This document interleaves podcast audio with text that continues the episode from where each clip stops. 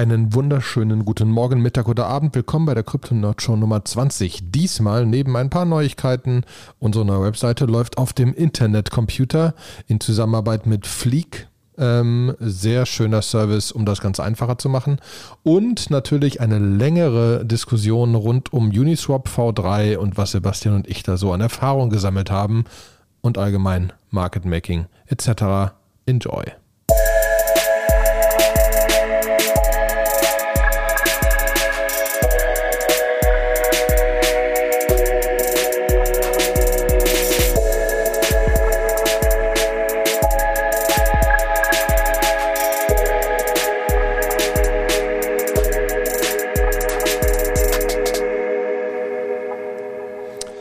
Einen wunderschönen guten Tag, Sebastian. Willkommen, liebe Hörer der Crypto Nerd Show. Es ist wieder soweit. Die nächste Folge der Crypto Nerd Show startet. Hallo Sebastian, wie geht's dir?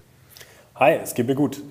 Sehr ich entschuldige gut. direkt schon mal von vornherein meine Audioqualität. Ich bin heute in einem anderen Raum und habe nicht mein tolles Mikro, sondern muss mit, mit Mac-Bordmitteln aufnehmen. Ich hoffe, es ist für alle gut erträglich. Ja, ich glaube, ich glaube, das geht schon. Außerdem klinge ich dann umso besser. Ne? Das finde ich, find ich natürlich super. Ja. ja, denn, ganz kurz, der Sebastian kann euch mit Nine Elements bei aller modernen Softwareentwicklung weiterhelfen, auch im, äh, im Kryptobereich. Ja. Ähm, und äh, der Oliver, das wäre ich, beim Hosting von äh, größeren Systemen auf Kubernetes. Und das, um sehr schnell abzukürzen, weil wir wollen ja heute wieder mal um ein paar Sachen reden. Ne? Ähm, es gibt bestimmt ein paar Newspunkte, ein paar Sachen, die passiert sind. Und nachher geht es dann auch weiter mit Uniswap etc., wo wir beide ein bisschen gespielt haben. Aber wollen wir mit den News anfangen? Ja, lass mit den News anfangen.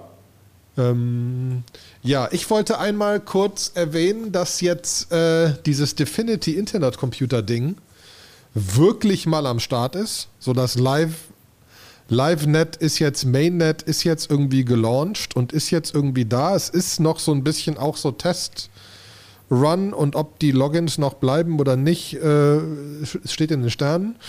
Ähm, deswegen würde ich jetzt noch nicht zu viel darauf relyen, ähm, aber es ist so auf jeden Fall, dass man auf ähm, internetcomputer.org auch schon so Statistiken sieht. Ja? Und dann merkt man, wie jung und klein das Ding noch ist. Der, der Internetcomputer hat im Moment 119 Nodes und 273 Kanister was so ziemlich nix ist. Ne? Also, äh, also wirklich nix. Also das Ding ist mini, mini, mini, mini klein. Äh, man sieht auch auf der Seite, besonders wenn man sich äh, genauer das Dashboard anguckt, ähm, sieht man auch, wo die, wo die Rechenzentren sind. Da sind jetzt ein paar mehr langsam dazugekommen, dass es äh, wirklich irgendwie in Amerika auch welches gibt, aber da gibt es in Chicago gibt's äh, Data Center Tierpoint, da sind fünf Nodes. Ne? Äh, also es ist alles noch wirklich klein, fängt aber langsam an aufzugehen und es fangen an, mehr Kanister zu werden. Ein Kanister davon ist äh, cryptonerdshow.de. Nein. Doch. Olli. Ich, ich habe mal einen Kanister deployed. ähm, und äh, wir hatten ja nie eine, nie, eine, nie eine Webseite. Und jetzt haben wir eine Webseite. Aber natürlich in, in wahrer Crypto-Nerd-Show-Manie haben wir eine Webseite auf dem Internetcomputer. Ähm, ja. Und das war, muss ich sagen, eigentlich recht spannend. Also es, es, ist, noch, es ist noch sehr simpel. Es gibt nämlich äh, ein, ein Tool, nennt sich Fleek, F-L-E-E-K, fleek.co, kann man sich registrieren. Ist im Moment eigentlich auch noch kostenlos, äh, wahrscheinlich, weil es einfach vom Internetcomputer gefundet wird und kann damit relativ einfach Webseiten etc. auf diesem gesamten System deployen. Ähm, in dem Fall heißt das, wir haben ein Repository in GitHub, was ich in Fleek anlege und sage, bitte Fleek, packt mir dieses Repository bitte so wie es ist und es ist eine statische Datei äh, in so einen Kanister und schieb's auf den Internetcomputer.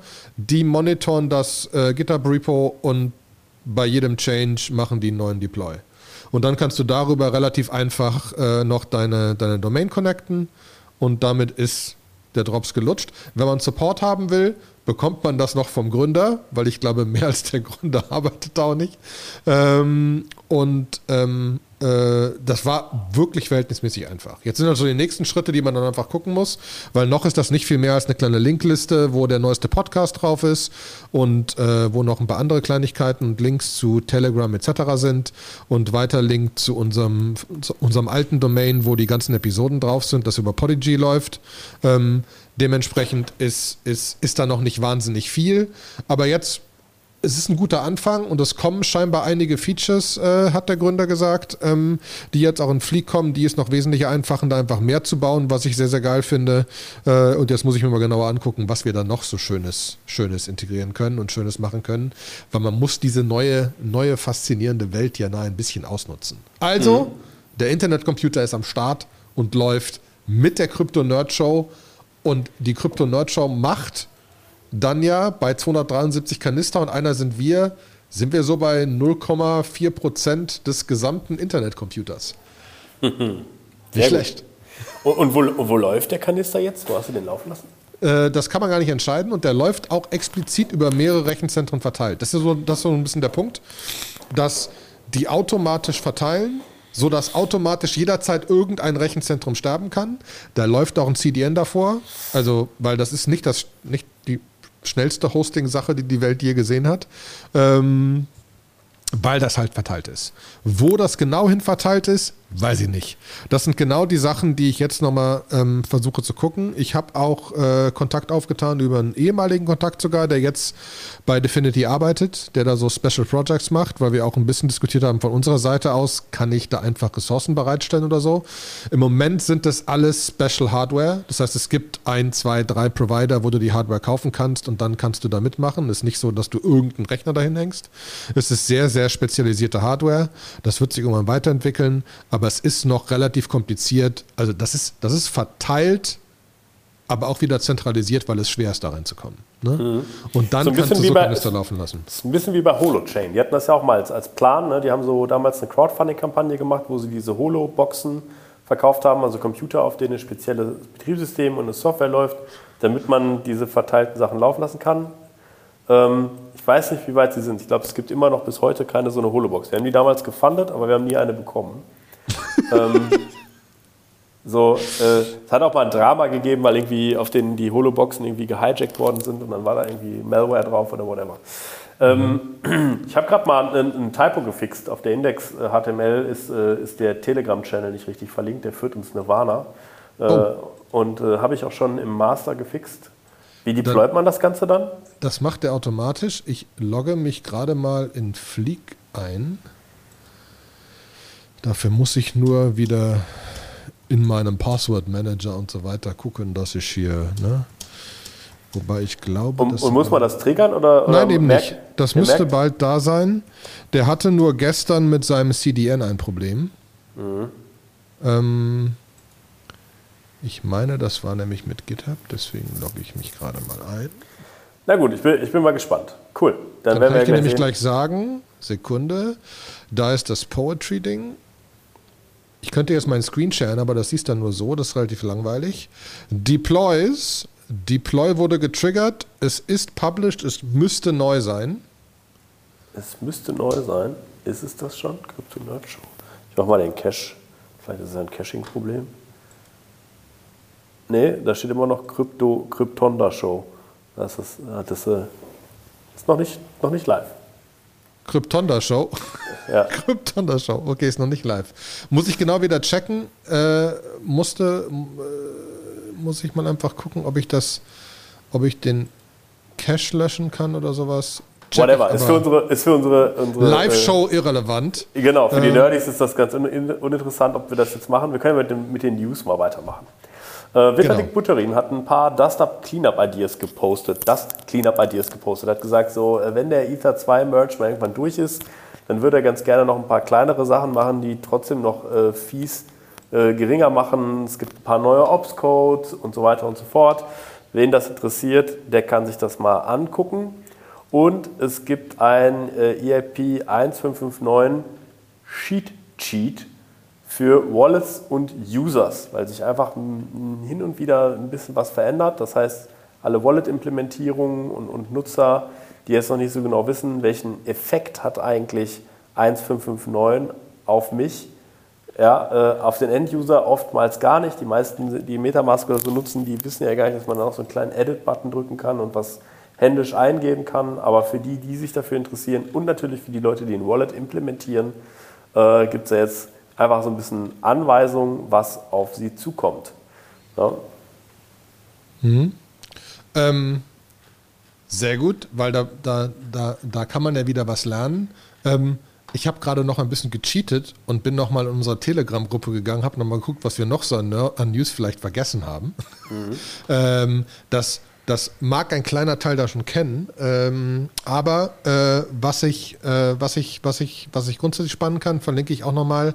Äh, es gibt einen Developer Grant von dem Internetcomputer ähm, von 250 Millionen, 200 Millionen US-Dollar äh, wo man jetzt äh, Grants kriegen kann für Applikationen, die man, die man einfach haben will äh, und bauen will.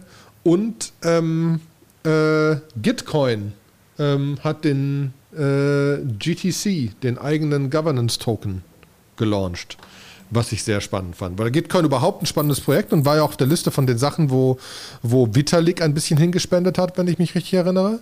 Mhm. Ähm, und haben jetzt einen Governance-Token rausbekommen, um sie nennen es DAO of DAOs äh, und äh, einer der einer der, der Kollegen aus dem Telegram-Channel war da, war da federführend mit beteiligt, ähm, um einfach diese Governance mitzuentscheiden und zu überlegen, so wer kriegt denn jetzt was und wie wird dieses ganze Quadratic Funding gemacht. Also, also grundsätzlich ähm, wir hatten da schon mal eine Sendung drüber, auch ein bisschen, wo wir über äh, Quadratic Funding geredet haben. Ist ja einfach ein anderes Konzept, um wirklich zu entscheiden, äh, also, also wie Entscheidung getroffen wird. Wer hat, wer hat wie viel Entscheidungspower, etc., etc.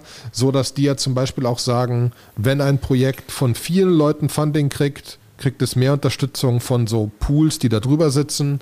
Äh, wenn es von weniger Leuten ist, dann ist es weniger. Wenn die mehr spenden, ist es mehr. Wenn es weniger ist, ist es weniger. Aber beide Sachen sind relevant. Desto verteilter mhm. es ist, desto mehr kriegen die. Und das ist dieses Quadratic Funding-Konzept, äh, was ich auch ganz spannend finde. Ähm, ist hauptsächlich dazu da, damit Wahlen nicht so eine unglaublich krasse äh, Stimme haben, sondern je weniger du hast, ist deine Stimme größer und je stärker, je mehr Power du eigentlich hast, die nimmt dann irgendwann ab, quadratisch ja. ab. Ne?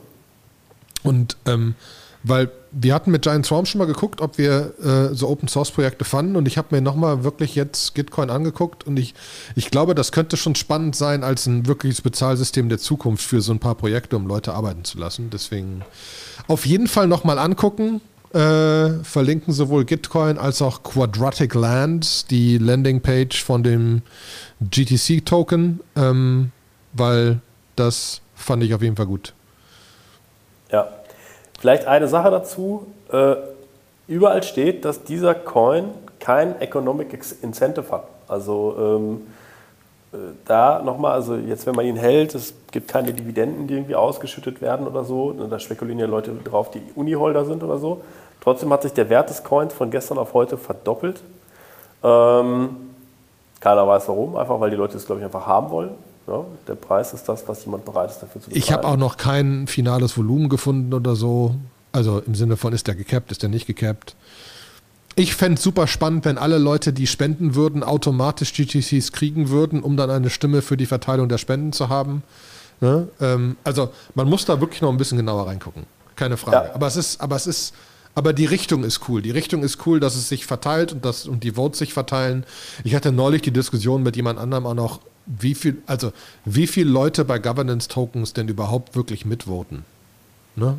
Und das ist eine relevante Frage. Äh, super viele ja. Leute machen das einfach, um Geld zu kriegen und Geld zu verdienen. Und das ist ja eigentlich nicht der Sinn der Sache. Ähm, Wenn es um Geld kriegen geht, verlinke ich noch ein YouTube-Video, Podcast. Ähm, das ist äh, Up Only. Und Up Only hat sowohl äh, den Gründer von Binance als auch den Gründer von FTX in einer 45-Minuten-Sendung. Spannend. Also was die größten Exchanges gerade jetzt beim Crash äh, aushalten mussten, was da für, für, für Volumina laufen, dass sie diskutieren, dass das mit einem, mit einem Leverage von 20 das wahrscheinlich gut ist. Also wenn man, wenn man Leverage von mal 20 auf sein Bitcoin-Trading hat, das mal gut ist äh, und das 125 gar nicht so wichtig ist, aber sie es halt so machen, so Arms Race-mäßig, so wie Gigahertz bei der CPU, deswegen macht jeder ein bisschen mehr. Deswegen gibt es da so 125 Fachbewegungen von Bitcoin und so als Leverage-Token. Für die, die für die das alles nicht risiko genug für ist. Für die, die wirklich Geldspielautomat machen wollen. Ne? genau. Genau. Ja. aber es sind halt zwei wirklich, zwei wirklich krasse Typen, die viel, viel Geld bewegen. Der Futures-Markt auf Binance ist 100 Millionen am Tag in hm. Trading-Volumen. Wahnsinn, hm? Wahnsinn. Und man, man merkt auch, wir haben ja letzte, letzte Mal über den großen Crash geredet und inzwischen ist es ja schon wieder auch krass gereboundet. Ne? Also ähm, das ist irgendwie, äh, die Leute, die so, die jetzt erst relativ spät dazugekommen sind und sich jetzt auch nicht die Finger verbrannt haben, denen, denen habe ich immer nur gesagt, so, naja, also pass auf Leute, äh, die haben mich dann angerufen, so, hey Sebastian, soll ich jetzt verkaufen? Und gesagt, so, also an den Fundamentals, dass irgendwie Ethereum total abgehen wird, hat sich nichts verändert. Es kommt noch 1.559 kommt noch raus, der ETH2-Merge steht noch an. Es ist da alles noch so, wie es vorher auch war. Es ist nicht irgendwie ein krasses Verbot gekommen von irgendwas, außer dass China zum 187. Mal gesagt hat, dass sie jetzt aber mal Kryptowährungen auch mal deutlich einschränken werden. Ja, ähm, genau. So, und, Wo dann ähm, rausgekommen ist, sie wollen Future Trading einschränken. Gar nicht Bitcoin Trading, sondern nur irgendwie geleveragtes Zeugs, wo man sein Hemd verlieren kann. Und sie wollen Mining mit Kohle, finden sie auch doof. Ja, also irgendwie alles dann doch irgendwie harmloser. Ne? Und das merkt man dann auch. Das hat dann einfach jetzt wieder so eine krasse Gegenbewegung gegeben, weil halt, wie gesagt, das Geld im Markt ist das mal rausgezogen worden. Viele Leute sind liquidiert worden. Jetzt muss es ja auch wieder reinvestiert werden. Dann geht es wieder rein. Und das, was ich dann aber auch schon wieder gelesen habe, ist irgendwie, dass super viele Leverage-Positionen, die abgebaut worden sind, jetzt auch wieder aufgebaut worden sind, als ob die Leute nicht lernen würden. Also, das denke ich auch immer so.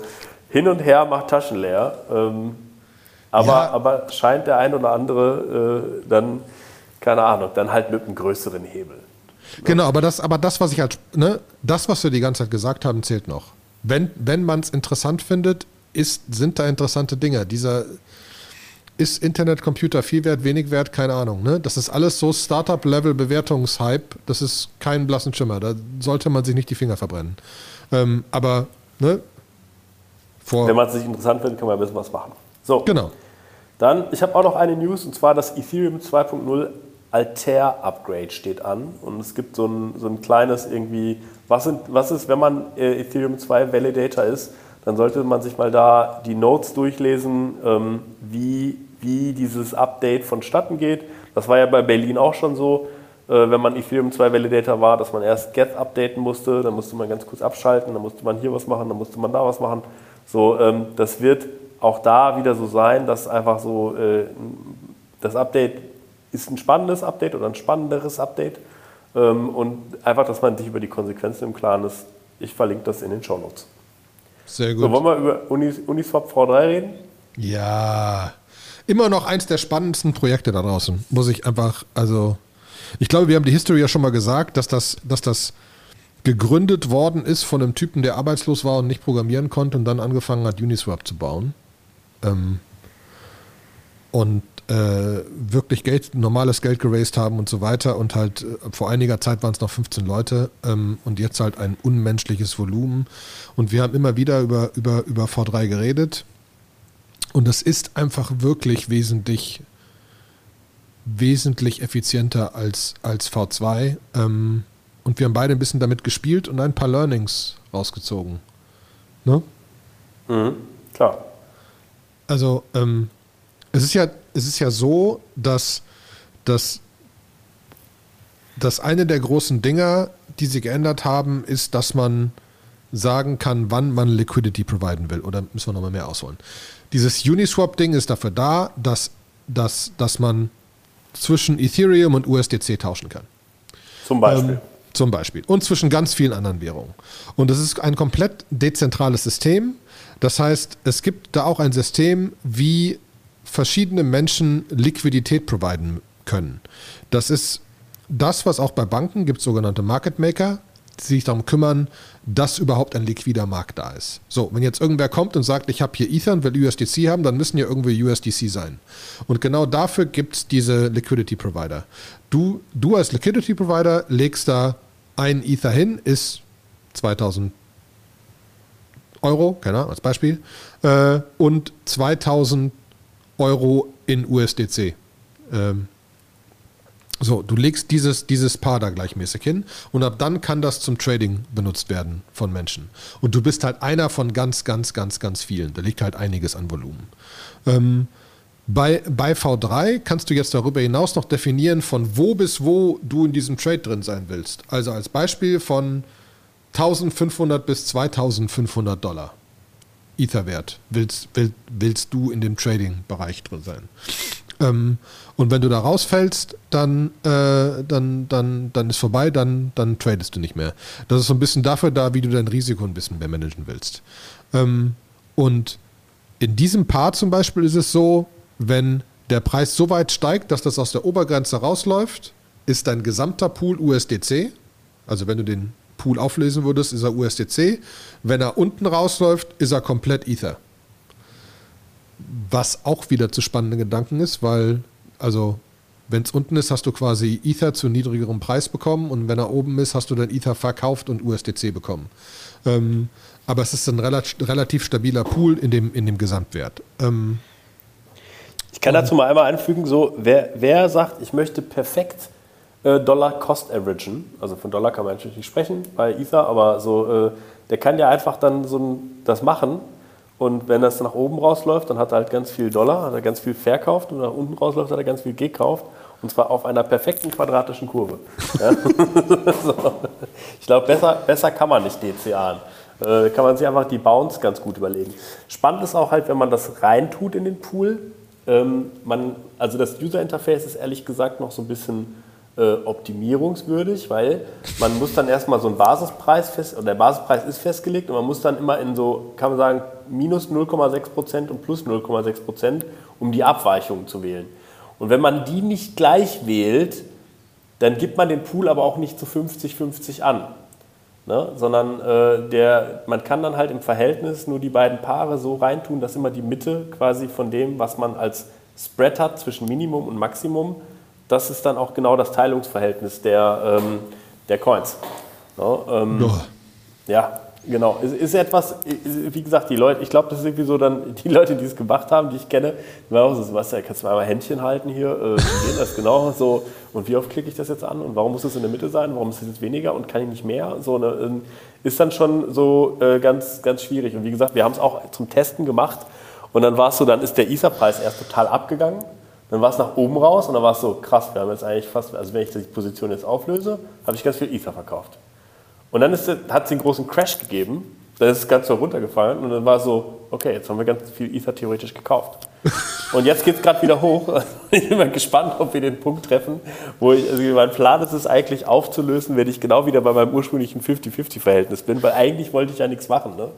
Und genau das bringt mich dann auch wieder zu so, einer, zu so einer steuerlichen Implikation. Also wenn hier irgendjemand vom Bundesfinanzministerium oder den Finanzämtern zuhört, bitte, bitte, stellt das System doch mal um, besteuert Krypto gerne vom ersten Euro an, schmeißt diese ein Jahr Haltesfrist weg, aber macht bitte, dass irgendwas, was innerhalb des Kryptosystems passiert, dass da irgendwas Steuern verursacht. Das ist einfach tödlich für Deutschland. Also ich weiß einfach so, eigentlich möchtest du als Deutscher nicht Concentrated Liquidity providen, weil die Wahrscheinlichkeit, dass du mit so hochvolatilen Werten aus den Bounds rausläufst und dann nur noch die Liquidity in einem Pair hast, das andere nicht mehr hast, das heißt ein vollständiger Verkauf stattfindet, ne, ähm, das ist einfach etwas, was das willst du nicht nachhalten müssen. Du bist dann gar nicht so flexibel, um mal irgendwie mit, den, mit verschiedenen Bändern rumzuspielen, mal ein paar Sachen auszuprobieren. So, und dann machen die Leute es nicht. Das heißt, irgendwie äh, am Ende des Tages wird ein, ein Zukunftsmarkt, der gerade entsteht, abgehangen, weil unsere Gesetze so starr sind und wir Ethereum genauso behandeln wie Oldtimer. Ja, mhm. ja das ist genau das, wo wo man sich ja viele Auswege basteln kann, aber keiner genau weiß, ob es der richtige Ausweg ist. Ne? Also als Beispiel ist das nur, wenn ich, um es noch ein bisschen genauer zu erklären für die Leute, die zuhören, es ist ja einfach die Frage, also wenn du Ethereum verkaufst, ist der Profit steuerpflichtig innerhalb eines Jahres. Mit, ne, in Deutschland mit deinem, mit deinem Einkommensteuersatz. Ja. Ähm, so.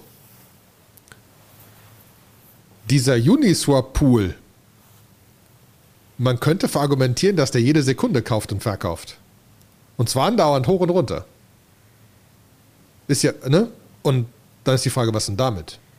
Hm? Ja, wobei es ist schon äh, impermanent. Also es ist nicht, ähm, also wenn, wenn, es, wenn du den Punkt wieder triffst, wenn du genau den Punkt wieder triffst, dann kriegst du ja auch genau das Verhältnis wieder zurück. Dann ist nichts passiert, außer dass du Fees bekommen hast. Du kannst ja sogar beim Claim, kannst du dir aussuchen, in welchem Paar du die Fees gerne hättest. Ne? Ähm, aber deswegen weiß ich nicht genau. Aber auch da steuerrechtlich, wir haben ja letztes Mal über dieses Beherrschungsgesetz gesprochen.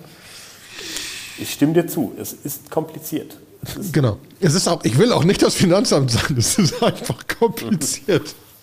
ja. Und, und das, aber, aber, es ist, aber es ist so ein spannendes System, weil ja wieder, ne, was, was kriegt man eigentlich? Der ETH USDC Pool ist eingestellt mit 0,3% Fees. Und diese Fees kriegt man im Moment.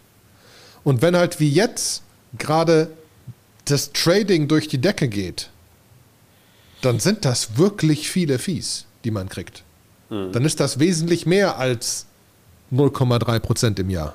Ja, ich habe dazu in den Shownotes äh, einen Link reingepackt, der mal ein bisschen über die Statistiken, also äh, der äh, Vishesh auf Twitter, äh, einer von, von den Core-Leuten bei, bei Uniswap, ähm, der, hat, ähm, der hat einfach mal ein paar äh, paar Stats geleakt.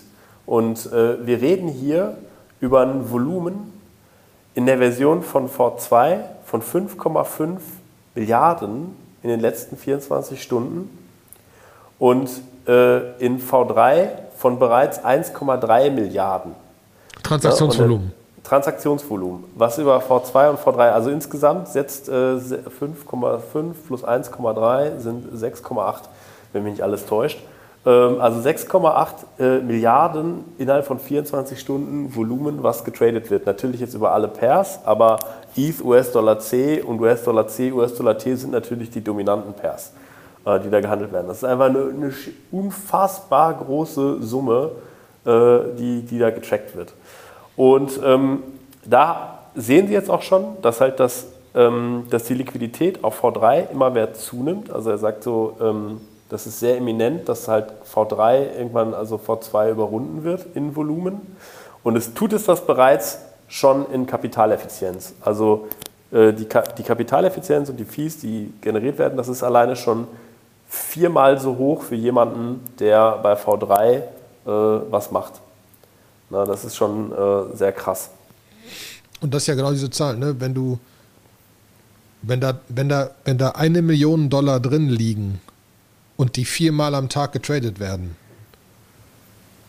dann, dann gibt es auf die 4 Millionen Trades die 0, 4 Millionen an Trades die 0,3 Prozent. Und das ist ein ganz schöner Return auf die eine Million Underlying Value. Ähm, und ähm, das ist ja genau das, was ich, was ich, was ich einfach spannend finde in diesem System, dass, dass, es, dass es ganz andere Sachen ermöglicht. Und das hatten wir auch, ähm, als wir mal über, über UX gesprochen haben. Dass halt verschiedene verschiedene Firmen das anfangen werden zu nutzen, weil es einfach ein das Market Making einer ganz anderen Klasse von Menschen ähm, eröffnet, als es, als es vorher überhaupt der Fall war. Ne? Jeder ähm, kann die Bank sein, ne? das ist das Schöne. Genau. Jeder, jeder kann die Bank sein. Ähm, wie das regulierungsmäßig irgendwann aussieht, ist nochmal eine ganz andere Frage. Mhm, genau. Jetzt ist aber mit Uniswap V3 auch was kaputt gegangen. Ne? Ähm, das, das muss man natürlich leider auch so sehen. Ähm, und zwar ist das Staking von diesen Uniswap LP Tokens, die Liquidity Pool Tokens, kaputt gegangen. Und dadurch das sogenannte Reward Mining. Was ist Reward Mining? Viele Projekte, die neu rausgekommen sind, wie zum Beispiel DPay, äh, die machen sowas, dass du, dass sie, also sie haben ein, ein Interesse, dass Leute Liquidität bereitstellen also sie haben irgendwie über einen Over-the-Counter-Deal oder durch einen, einen Pre-Sale oder so haben sie äh, die DPay-Token bekommen. Und äh, es gibt jetzt ein Interesse von DPay, dass diese Tokens auch handelbar sind. Jetzt können Sie natürlich das selber zur Verfügung stellen, die Liquidität. Dazu reicht aber oft äh, das Portemonnaie nicht. Und dann kommt man auf die Idee und sagt den Leuten, pass mal auf, oder ihr stellt das zur Verfügung, DPay ETH oder DPay US-Dollar C, und ihr beweist uns, dass ihr diesen Token, diesen LP-Token habt indem ihr ihn zum Beispiel dann auf, auf unserer Webseite, in unserem Protokoll, auf DPay irgendwo staked, irgendwo reintut. Und dafür geben wir euch Rewards. Ja, oder es gibt einen Multiplier auf irgendeinen Gewinn oder sonst irgendwas. Da gibt es ganz verschiedene Tokenomics, wie man das machen kann. Aber der Mechanismus ist immer der gleiche. Man, man packt bei Uniswap ein Pair rein, DPay ETH, äh, nimmt den LP-Token, staked den in irgendeinem anderen Protokoll und bekommt dafür irgendwann mal irgendwas. Mhm. So, und jetzt hat man aber über diese, dieses Concentrated Liquidity, kann man jetzt diese, diese LP-Tokens, die jetzt zu NFTs geworden sind, nicht mehr so einfach vergleichen. Ne, weil es ist ja ein Unterschied, ob jemand vielleicht nur in einem ganz, ganz dünnen äh, Trading-Band Liquidität provided, mhm. was so gut wie nie stattfindet, oder ob er das in einem sehr breiten Band tut ne, und, und, und wie sich das auch auf den Reward-Anteil auswirkt. Weil die, das Protokoll kann ja nicht die Transaktionen sehen, die noch tatsächlich über das Band drüber laufen was jetzt sagen wir mal die fairste Verteilung wäre. So, und zum Glück ähm, ist ein Uniswap. Aber kannst du nicht über den NFT reingucken, wie das Band aussieht? Ja, doch, man kann über den NFC reingucken, wie das Band aussieht, aber man müsste dann also oh, man müsste ja. dann, ja, man müsste dann nachgucken, wie viele Transaktionen sind über den Zeitraum über auf Uniswap gelaufen, was ist da passiert. Man bräuchte quasi ein, keine, irgendein Projekt, das Daten bereitstellt und sagt, für den NFT, sag mir doch mal, wie viele Transaktionen passiert sind und in proportional dazu auf Basis des Gesamtpools gebe ich dann Liquidity Mining Pool Tokens. Ja, genau. Und, aber zum Glück gibt es ja den Uniswap V3 äh, Open Source Grant, wo sich äh, jemand genau dieses, äh, diesem Projekt angenommen hat und zwar wird das äh, getrieben von, äh, jetzt muss ich den Namen richtig aussprechen, eine Sekunde. Ähm, das ist Omar Bosali. Ähm, wir haben, ich habe den Link, den Tweet dazu verlinkt und das GitHub-Projekt. Und es gibt auch eine Telegram-Gruppe, die heißt Uniswap V3 Staking, wo man, wenn man Protokoll-Owner ist, sich auch mal sagen kann, hier, das wäre cool, wenn, wenn ich das machen könnte, wo man sich so ein bisschen alignen kann und auch noch Ideen reintun kann. Äh, und da wird seit ein paar Tagen halt dran entwickelt, dass er quasi Smart Contracts hat, die das doch abbilden, die halt so verzahnt sind mit Uniswap und wahrscheinlich auch sogar letztendlich auf Uniswap laufen werden, ähm, dass ich auch meine, meine, meine Tokens da staken kann und quasi auf Uniswap meine Rewards dann verteilt werden. Die Frage jetzt, wo das läuft. Ne? Ist, äh, läuft der Uniswap V3 Staker anschließend auf Uniswap oder wird der, der Staking-Mechanismus bei den Protokollen sein? Äh, und das ist was sehr Spannendes, weil wenn es auf Uniswap läuft, dann hat Uniswap plötzlich eine neue Aufgabe. Dann ist Uniswap nicht nur, nicht nur Automated Market Maker, sondern dann ist Uniswap vielleicht auch plötzlich ein, sowas wie eine Yield Farm für neue Tokens. Mhm. Ja, wo, worüber man Projekte populär machen kann. Ja, ähm, da passieren Wäre aber jetzt gar nicht unsinnvoll, dass da, also, also ich muss zugeben, ich hätte das dann lieber da als bei den einzelnen Projekten, den, die dann, denen du mehr oder weniger vertrauen kannst. Ne? Mhm. Also ja, das ist schon gar nicht so blöd. Es ist nur, irgendwann ist die Frage, was Uniswap ist. Ne? Wenn wir jetzt wieder zurückdenken an letzte Sendung, mhm. soll das ein Oracle werden? Okay, also eine Yield Farm wird es schon, ein Oracle wird es schon, ein Automated Market Maker ist es schon. Mhm. Was wird es noch? Was willst du noch? Ne? Also ist die Frage. Also mir ist auch noch nicht ganz klar, wo, wo der Teil läuft. Also momentan sieht es so aus, als würde es bei Uniswap laufen, aber wie gesagt, es ist ja auch noch nicht, es ist ja auch noch nicht ganz da. Ne? Äh, oder noch nicht ganz fertig. Ne? Es gibt mhm. ein bisschen was zum Contract Design, was besprochen wird, aber soweit ich sehen kann, gibt es auch bisher nur Tests. Es gibt noch kein Frontend dafür. Du sagst jetzt, du fändest das ganz cool, wenn das auf Uniswap läuft. Ich denke mir so, hm, weiß nicht, weil momentan ist mir das klar, wenn ich jetzt bei Uniswap irgendeinen LP-Token rausgezogen habe und ich bin auf irgendein Projekt gegangen, da sagen wir eins mit griechischen Göttern und Runen und habe das dann da gestaked und dann sind die äh, griechischen Götter mit den Runen und meinen Coins aber leider durchgebrannt und alles war weg, dann ist das ja mein Problem gewesen. Wenn ich jetzt irgendwie bei Uniswap das mache, dann hat das für mich immer so einen gewissen Anschein, als wäre das was Offizielles und was Gutes ja, weil mhm. Uniswap natürlich sehr positiv konnotiert ist. Aber auch da, ne, ich glaube halt, die Projekte können einfach Rewards da reinlegen, können die Mechanik bauen und können das dann irgendwie verteilen. aber dass sie dann unter Umständen mit den Coins weglaufen, können sie trotzdem. Ne? Und das ist auch so eine Gefahr, wie, wie stark, wenn das dann passiert, wenn so ein klassischer Rugpull, Rugpull äh, Teppich unter den Füßen wegziehen passiert, geht das negativ auf Uniswap dann über? Weiß man nicht. Also muss man wirklich gucken, wo es läuft. Ja, außerdem die Diskussion hatten wir ja auch schon. Wollen wir so VC-funded große Dinger haben oder glauben wir, dass dieses Ethereum uns erlaubt, ein verteiltes, incentivized Ding zu haben mit fein definierten APIs und ganz viele kleine Dinger, die du zusammenstöpseln kannst. Und mhm. letzteres finde ich eigentlich schöner. Und dann mhm. sollte Uniswap das nicht tun, weil es einfach zu groß wird und weil es sich darauf spezialisieren sollte, was es tut. Vielleicht, ja? aber, aber momentan branchen die alle raus. Also äh, hast du noch was zu Uniswap V3, was du erzählen nee. willst? Und, nee, nee. Weil dann habe ich jetzt noch für die letzten paar Minuten, die wir haben, äh, es gibt nämlich bei Sushi auch ein Update und das heißt Miso. Und bei Miso kann man gerade sich einen Token holen, der einem auch in echt eine Beteiligung an einer Flasche äh, echtem japanischen Sake irgendwo ähm, garantiert. Ja. ja? Den man irgendwann kriegen kann, wenn man mal nach Japan fliegt, oder? Wer, wen das genau interessiert, der kann sich das Video dazu anklicken. Ja, irgendwie wird es irgendwie so sein. Also es gibt diesen, diese Sake-Token. Und die Idee dahinter ist halt, dass ähm, also sie haben halt genau diesen Marktplatz, um halt für kleine Projekte ein Launchpad zu werden. Äh, für Tokens mit, eine, mit verschiedenen Mechanismen. Da ist dann so drin, es gibt so eine, so eine Reverse Dutch Auction, nennt sich das. Das heißt, der Preis, äh, man kriegt immer weniger von den Tokens. Wenn man früh dabei ist, kriegt man sehr viele. Wenn man lange wartet, sie zu kaufen, kriegt man am Ende weniger und so ein paar andere Feinheiten. Das kann man dann halt alles in, in, äh, in SushiSwap konfigurieren und man kann seinen Token somit auf SushiSwap launchen. Das heißt, äh, Sushi ist an der Stelle schon äh, einen Schritt weiter als Uniswap. Also wenn Uniswap gerade bastelt, dass Staking wieder vernünftig funktioniert, ist, äh, ist Sushi schon an der Stelle, wo man halt einfach, wenn man einen Token machen will, kann man einen Token-Sale einfach auf Sushi starten. Macht eine Seite dazu, erklärt das, wie das geht. Die APIs haben sie schon gebaut. Ich glaube, dass dieses Sake-Ding, das ist halt so ein, so ein Demo. Guck, guck, mal hier, das geht, das kannst du damit machen. Ne? Und mhm. da sind dann so, unten sind dann auch vier Links verlinkt. Das irgendwie, wie funktioniert das Launchpad eigentlich? Wie partizipiert man in so einer Miso-Auktion? Ähm, so, und dann äh, ein YouTube-Video, Cooking Fresh Tokens from the Scratch. Äh, einmal alles rundum erklärt. Ne? Äh, sehr gut gemacht, designmäßig auch sehr cool.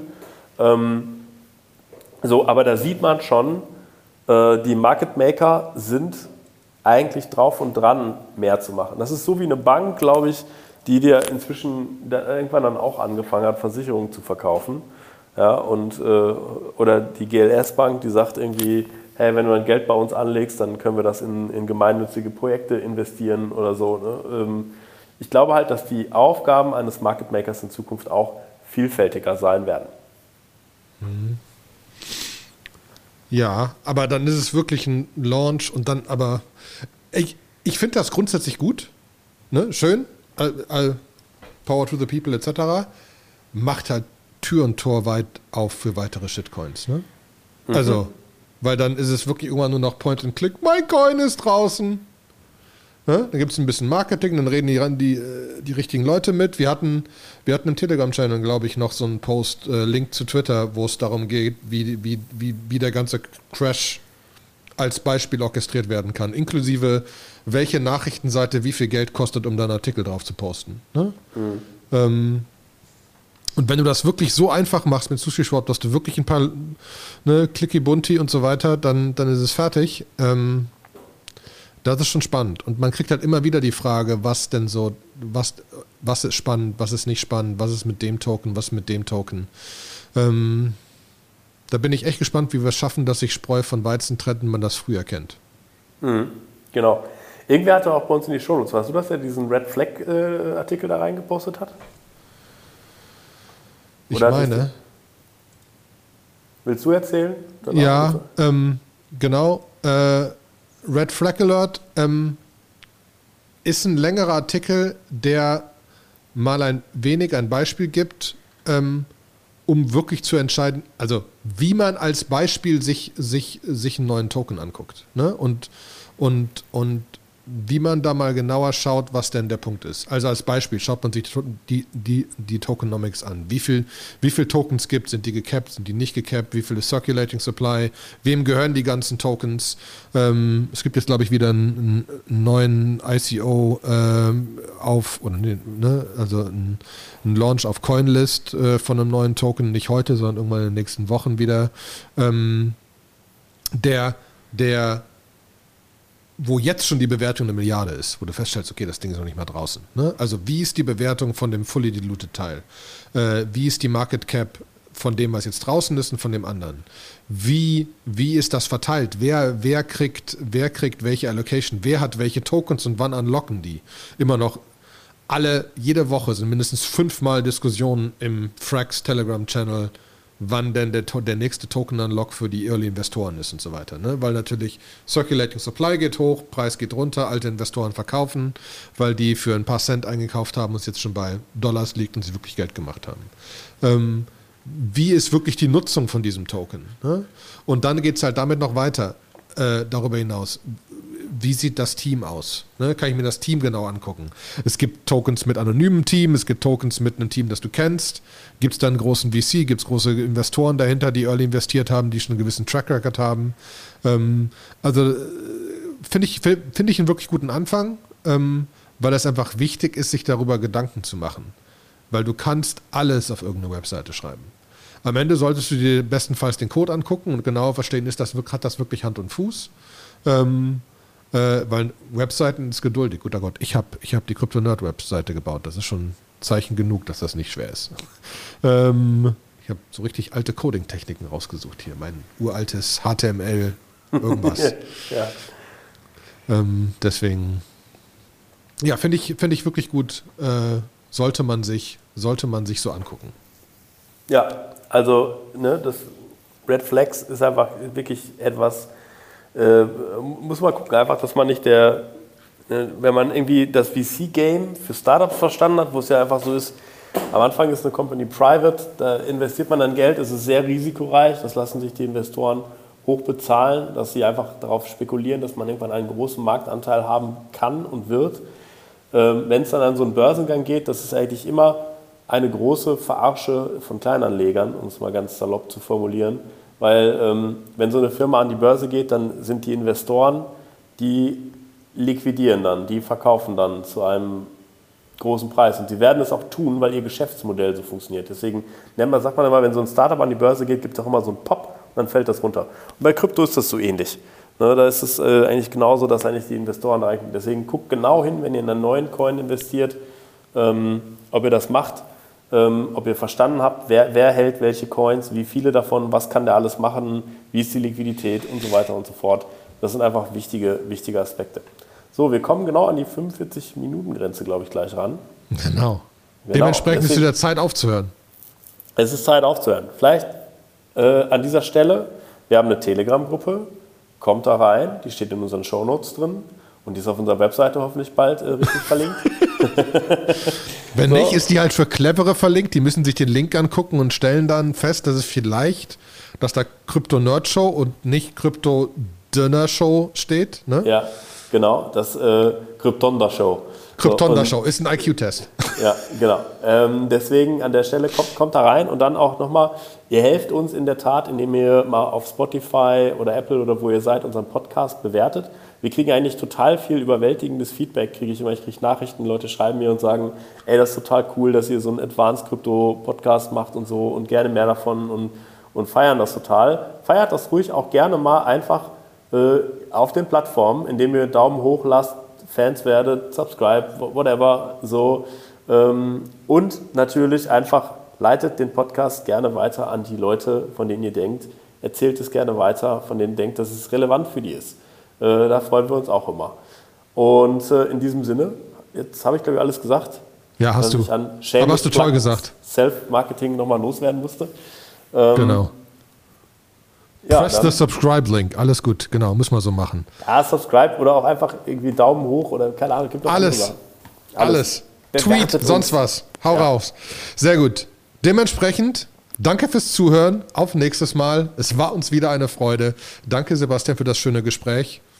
Ja. Tschüss. Tschüss.